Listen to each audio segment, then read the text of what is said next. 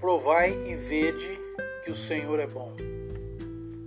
Pois antes éreis trevas, porém agora são luz no Senhor. Andai como filhos da luz, descobrindo o que é agradável ao Senhor.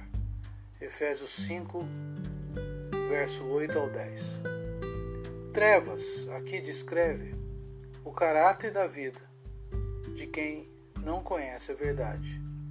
Jesus certa vez disse: Eu sou o caminho, a verdade e a vida, e ninguém vem ao Pai senão por mim.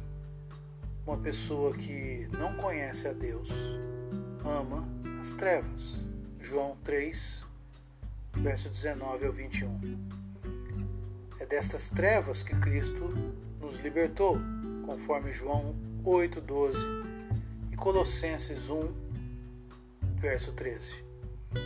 A Bíblia nos diz que a vereda do justo é como a luz da aurora ou a luz do amanhecer, que vai brilhando mais e mais até ser dia perfeito.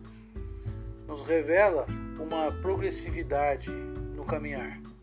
Sendo assim, o cristão que anda na luz da verdade, da palavra de Deus, cada vez mais o caminho e a vontade de Deus serão claros à sua frente.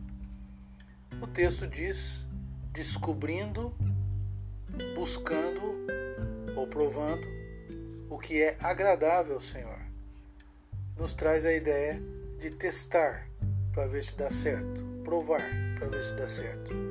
Provar através de um andar constante na luz da verdade, na bondade e justiça, e assim descobrindo que ele se agrada. Ó, oh, provai e veja que o Senhor é bom. Bem-aventurado o homem que nele se refugia. Graça e paz, seu Alfredo. Deus abençoe.